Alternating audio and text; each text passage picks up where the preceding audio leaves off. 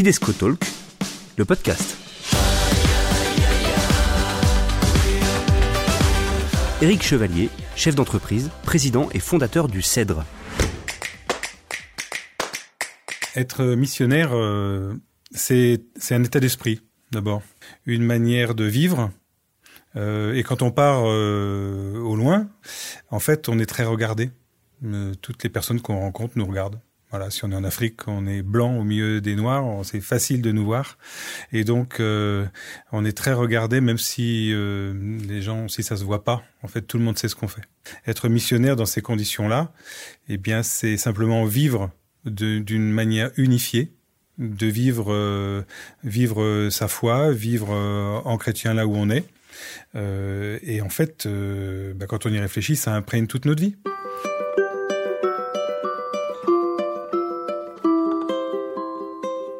Je m'appelle Éric Chevalier, président fondateur de la société Le Cèdre, qui est un groupement d'achat pour euh, toutes les structures chrétiennes en France. Alors aujourd'hui, c'est 160 salariés, belle entreprise, belle aventure euh, d'entreprise, belle aventure euh, humaine et belle aventure missionnaire. Alors j'ai eu la chance de rencontrer un nombre incalculable de personnes extraordinaires euh, qui pour moi sont des, exemples de, missionnaires euh, vraiment remarquables. Ça, c'est lié au fait que j'ai eu une mission euh, dans ce qu'on appelle correspondant de pays, c'est-à-dire été, j'ai suivi des pays et des, volontaires Fidesco dans différents pays. Et donc, ça m'a amené à, rencontrer tout un tas de gens dont on ne parle jamais et qui sont pour moi des, figures de missionnaires extraordinaires. Les dernières expériences que j'ai, c'est en Haïti, et là, je, je pense à un frère, euh, un petit bonhomme de rien du tout, très discret, euh, comme ça, qui a l'air très modeste. En fait, il a une énergie incroyable. Et euh, il s'est rendu compte que dans son pays, il y avait un vrai problème qui était un problème agricole et que le, le pays se désertifie, les collines se dessèchent. Et donc, il a créé des, ce qu'on appelle des lacs collinaires, c'est-à-dire des retenues d'eau dans les collines. Mais il n'en a pas créé un, il n'a pas créé deux, il en a créé 500, euh, 600. Et il a, à, partir de, ce modèle de lac collinaire, créé tout autour une dynamique agricole, redonné euh, du travail à tout un tas de gens, euh, recréé de l'économie locale, permis à des gens de manger à leur faim. Enfin, c'est une fécondité absolument extraordinaire. Être missionnaire, c'est, euh, dans certains cas, euh, être très lié à l'activité économique locale et, s'investir euh, complètement parce que être missionnaire, c'est être attentif à la dignité des personnes. Et, si quelque part il n'y a pas de travail et qu'on peut pas manger, eh bien, c'est un, scandale. Cette, attention à, la, dimension économique qui fait qu'on va, développer tout un tas de choses. C'est ce qu'ont fait les moines au Moyen Âge en Europe. Euh, ils ont asséché des marais, développé tout un tas de choses, à un moment où c'était vraiment très important. Un, autre exemple de, de, missionnaire, dans la région de Carpentras, où il y a un monastère, le monastère du, du Barou. Ils font du vin sur le sur le sur l'abbaye. Ils auraient pu très bien faire leur vin tout seuls et, et, le vendre très bien et en vivre, mais ils se sont rendus compte qu'autour d'eux, toutes les, toutes les personnes qui vivaient de l'agriculture et qui faisaient de la vigne étaient en train de mourir euh, petit à petit et de quitter les terres parce qu'ils n'arrivaient pas à vivre de leur activité. Eh bien, ils se sont lancés dans un projet extraordinaire où ils fédèrent toute la région et où leur grand souci, c'est le souci du bien commun. Et, euh, ils sont missionnaires à travers ça, c'est-à-dire que ils ne vont pas euh, annoncer Jésus forcément directement, mais le souci qu'ils portent euh, des personnes à travers leur, leur dignité euh, et le travail qu'ils peuvent qu'ils peuvent développer euh, de manière digne euh, fait qu'en fait euh, ils sont missionnaires profondément. Je pense aussi à une autre à une autre personne qui pour moi est un, un modèle de missionnaire. Pour moi, c'est l'image de la personne qui a une vie unifiée c'est-à-dire qu'il n'y a pas euh, son activité professionnelle d'un côté, euh, le sport qu'elle peut faire ou les loisirs qu'elle peut faire, et puis euh, sa vie euh, chrétienne du dimanche.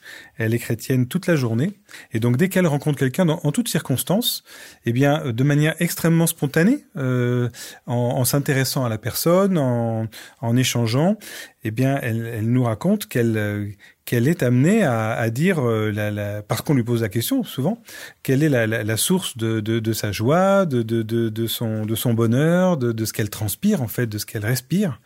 Et euh, bah, du coup, elle, elle, elle annonce, euh, elle annonce l'évangile euh, aux personnes, à son chauffeur de taxi, à la personne qui est assise à côté d'elle dans le train. et, et c'est, je trouve ça quand elle le raconte toujours extraordinaire parce que je me dis mais moi aussi je pourrais faire la même chose je me rends compte que je le fais pas, pas aussi facilement.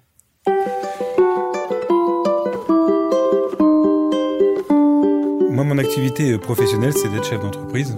Et j'ai créé un groupement d'achat qui euh, s'adresse euh, aux structures chrétiennes euh, en France. Donc, nous aidons nos, les adhérents du groupement, qui sont des paroisses, des communautés religieuses, des écoles, des diocèses, des monastères, tout, tout, cet univers chrétien.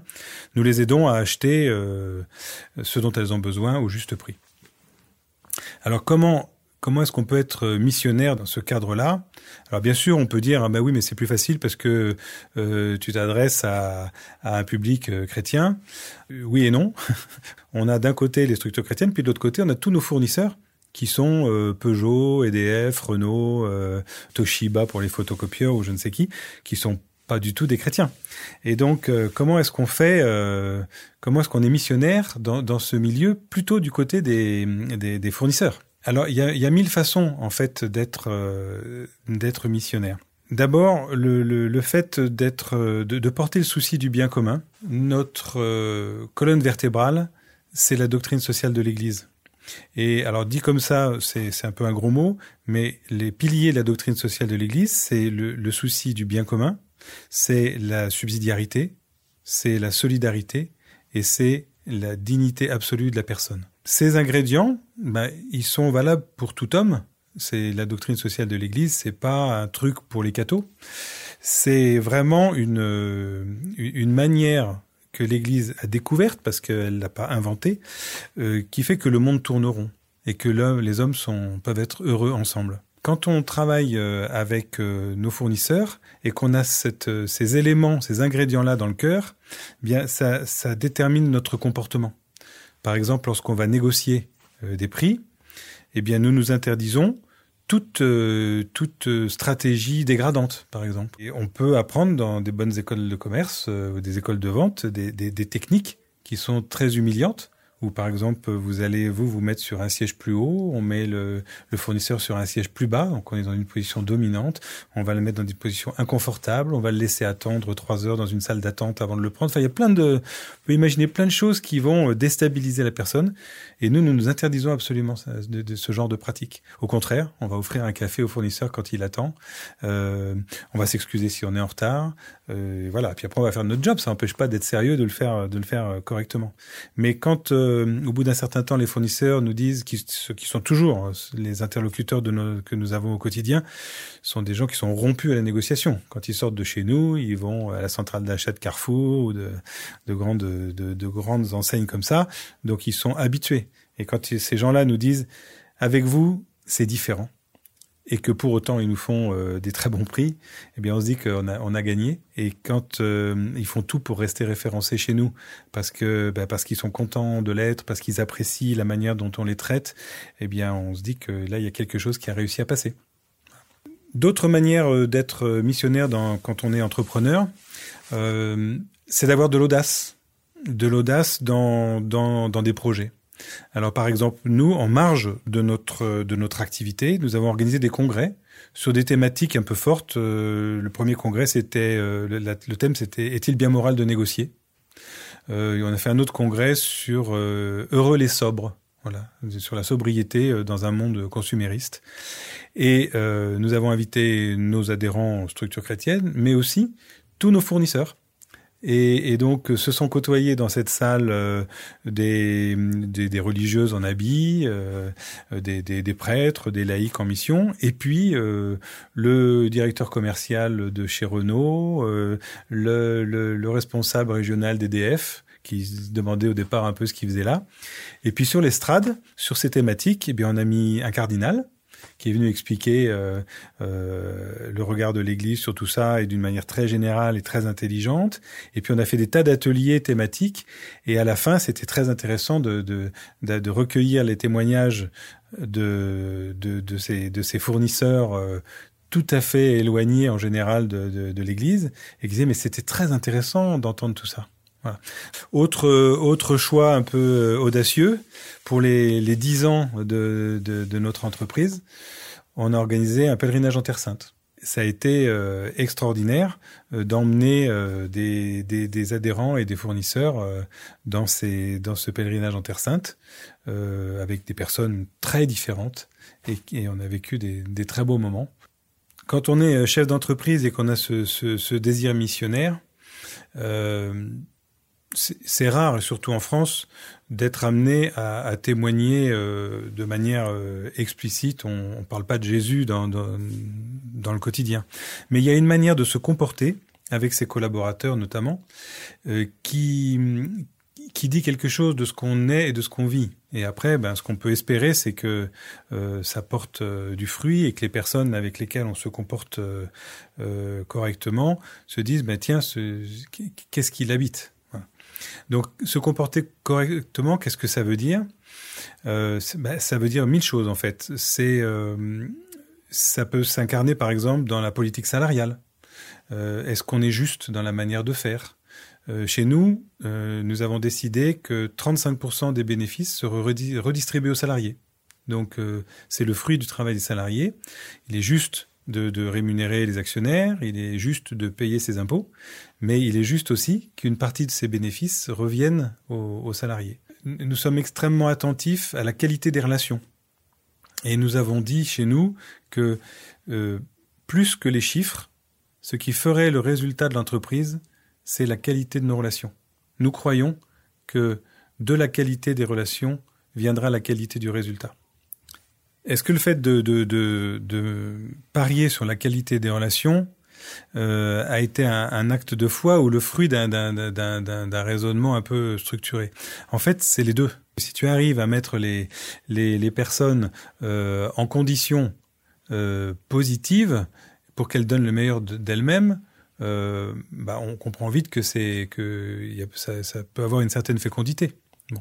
Mais en même temps, la réalité du monde économique c'est pas ça. Donc il y a un acte de foi parce que je, me souviens très bien de ça. Quand on a décidé de le faire, euh, on n'était pas sûr que ça marche, en fait. Si toi tu es euh, tu es chef d'entreprise ou manager, euh, par exemple, quelle est la part que tu donnes à la subsidiarité? C'est-à-dire quel quel espace de liberté tu laisses à ton collaborateur pour qu'il puisse s'épanouir, pour qu'il puisse aller au bout de ses idées, pour qu'il puisse euh, être fier de ce qu'il a de ce qu'il a fait parce que c'est son idée qu'il a pu mener et on, il sent qu'on lui a fait confiance. Est-ce que est-ce que les personnes avec lesquelles tu travailles sont pour toi des exécutants?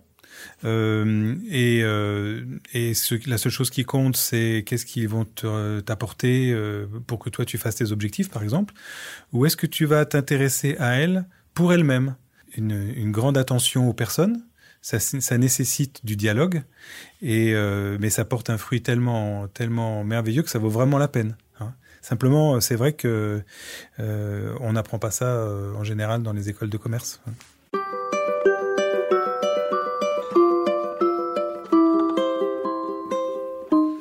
Ah, j'ai eu la chance de d'accompagner euh, des, des, volontaires Fidesco euh, pendant leurs deux années de mission euh, et, dans différents pays. Et c'est, j'ai toujours été édifié euh, de de leur de la manière dont ils vivaient les choses.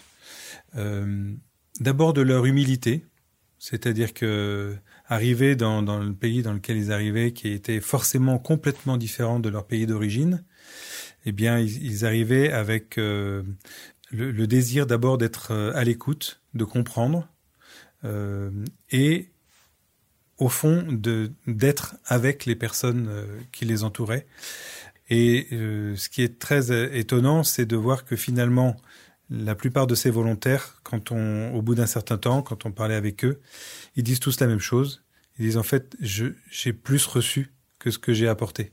Je suis venu souvent avec l'image de je vais je vais donner, je vais me donner et en fait sur le terrain, eh bien j'ai reçu énormément. Donc moi j'ai assisté à la transformation de ces personnes euh, qui euh, qui sont arrivées avec toute leur générosité euh, et, et, et, qui ont été très généreuses sur le terrain, mais qui ont finalement découvert que elles recevaient énormément dans leur euh, dans cette dans des circonstances euh, souvent très décapantes de, au milieu de, populations euh, très pauvres, dans des situations délicates. Euh, ça m'a toujours beaucoup édifié de voir euh, ce, ce, cette attention des volontaires aux personnes autour d'elles, cette capacité de se laisser toucher par la, situation de toutes les personnes qui les entouraient, ce désir d'être en service en fait, et pas dans une posture de sachant ou d'apprenant, mais vraiment une, une grande, une grande, euh, un grand souci d'être au plus près des personnes. Et, et ça, c'est une expérience qu'on garde pour la vie. C'est-à-dire que quand on revient dans son pays, quand tu vas revenir dans ton pays après ta mission, tu vas vivre de, de, de, de cette, de cette manière nouvelle tu vas être surpris du comportement des autres qui n'ont pas vécu la même chose que toi. Euh, et tu, tu auras envie de leur dire, mais il faut que vous alliez en mission parce qu'il y a quelque chose que vous n'avez pas encore découvert. Et en fait, c'est une immense richesse euh, qui fait que euh, on est marqué à vie et que ce, cette, cette expérience missionnaire, euh, ce don qu'on a fait d'un de, temps dans notre vie, en fait, il imprègne toute la suite. Voilà. Et moi, je peux dire aujourd'hui, euh, 40 ans après ma, ma, mon départ en mission, je, je, vis toujours de cet esprit euh, missionnaire.